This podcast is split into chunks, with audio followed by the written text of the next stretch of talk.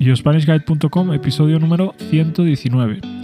Hola y bienvenidos un viernes más a Spanish Guide, el podcast para aprender español escuchando a dos nativos.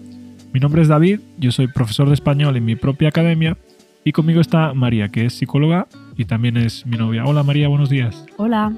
¿Cómo estás? Bien. ¿Contenta porque empieza el fin de semana? Sí, muy contenta. Bueno, eh, yo también. Eh, bien, hoy vamos a hablar de un tema eh, un poco diferente, ¿vale? Va a ser una nueva sección. Es que voy a intentar hacerlo por secciones, porque así para mí es más fácil pensar en, contenido. Y me gustaría que los viernes pues empezáramos a hablar de, de posts que veo por internet, de cosas así, ¿no? Que veo en foros. Y bueno, en concreto, hoy vamos a hablar de sordos que oyen por primera vez y de cuál es su reacción. Un sordo, por si no sabéis lo que es, es una persona que no escucha, ¿vale? Que no oye. Y bueno, imagínate, ¿no? Si tú no puedes escuchar y de repente escuchas por primera vez, ¿cuál sería tu reacción? Pues a mí me parece que es algo, algo muy, muy interesante. Sí, yo quería añadir que mm, actualmente, como hay ahora mucha como que estamos un poco delicados, ¿no? Con los nombres que aplicamos a las personas, especialmente cuando hay una discapacidad, Escuché hace poco que ya no se... Que ya no se puede decir sordo. No, está bien dicho, o sea, no está bien expresado decir sordo. Porque se pueden ofender. Sí, eh, a mí, me, no sé, a mí también no estoy dentro del grupo, ¿no? Pero no sé, no me parece tampoco que sea algo, una, una palabra ofensiva, pero quizás sea más correcto, parece ahora, decir eh, una persona con discapacidad auditiva. Vale, bueno, una persona con discapacidad auditiva o un sordo eh, es una persona que no puede, que no puede oír, ¿vale? Bien, en cualquier caso, vamos a leer esta, estos, eh, estos posts que a mí me parecen muy, muy interesantes. Y el primero dijo que cuando, cuando empezó a oír por primera, por primera vez, les sorprendió mucho descubrir que las nubes no hacían ruido cuando, cuando se chocaban. Cuanto menos curioso, ¿no? Esto, ¿no? Sí, porque eh, yo creo que en realidad a veces sí que hacen ruido, ¿no? Cuando hay una tormenta son nubes chocando entre sí. Claro, pero nubes muy cargadas. Las nubes normales no, hacen ruido. Sí, las nubes normales no, hacen ruido. Esto tiene que ver un poco con el conocimiento general, ¿no? ¿No te parece? Claro, es que a mí me parece.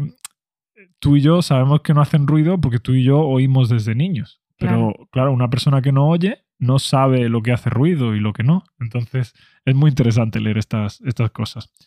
Vale, el, segundo, eh, ¿puedes leerlo tú, María? Sí, dice, estaba solo en casa después de que me pusieran el implante coclear y casi me meo en los pantalones cuando la nevera empezó a hacer hielo.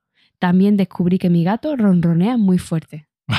Es que en realidad el ruido que hace la nevera cuando empieza a generar hielo es bastante... Molesto. Em, sí, como un estruendo, ¿no? Sí, sí. Y claro, es, interesante porque, bueno, he leído un poco más sobre esta persona en concreto y dice que, o sea, él tenía un gato y él sabía que su gato eh, ronroneaba, pero claro, él no sabía que la vibración del gato iba tan fuerte. No, él no sabía que la vibración iba acompañada de ruido. Él ah. pensaba que el gato solo vibraba y ya está. Y ya está. Sí.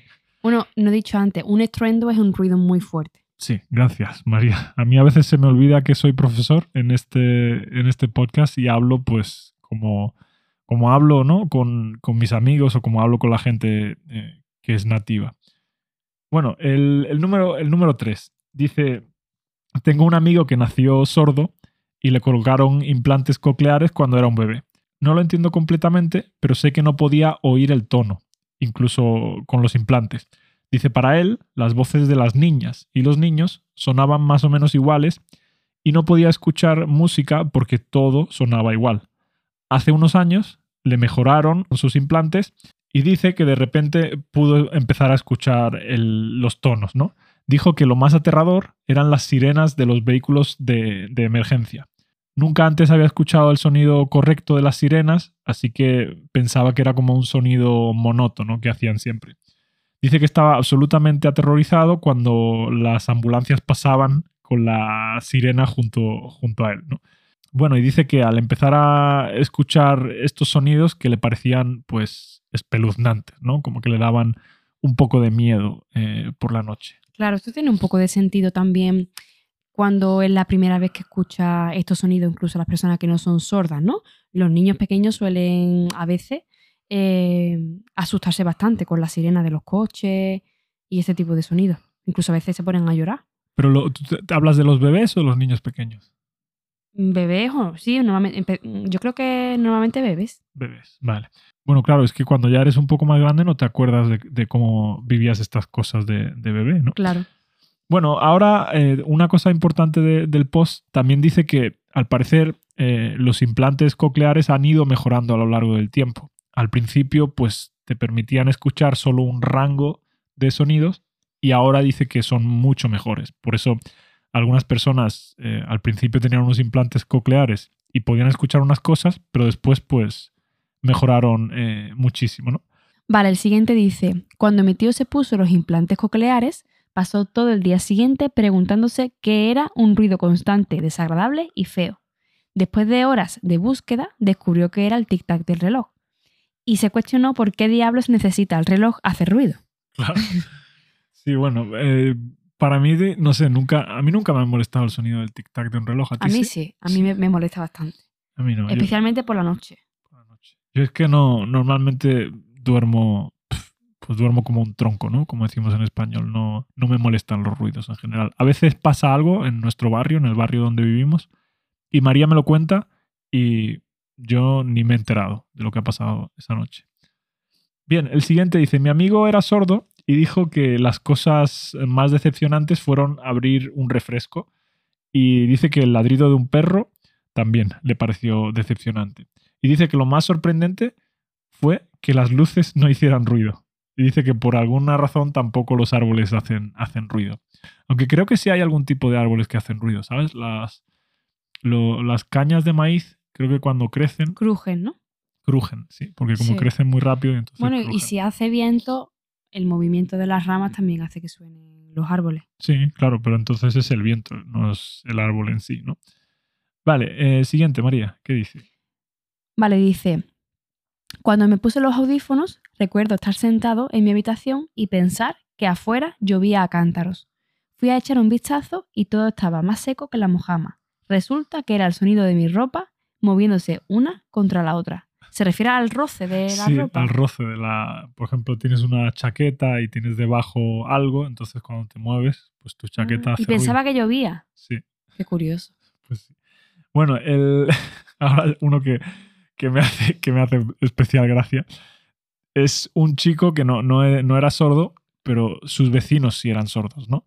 Y él dice: Mis vecinos son sordos y a veces gritan mientras cagan, o sea, mientras hacen de vientre, ¿vale? While they take a shit, por si alguien no lo entiende. Dice, hablé de esto con mis amigos y llegamos a la conclusión de que gritar mientras se caga podría ser el estado natural del hombre. ¿Tú crees que los niños pequeños cuando... No. No, no hacen eso. Pero no sé. Empuj- Como todo el mundo empujan, pero no gritan.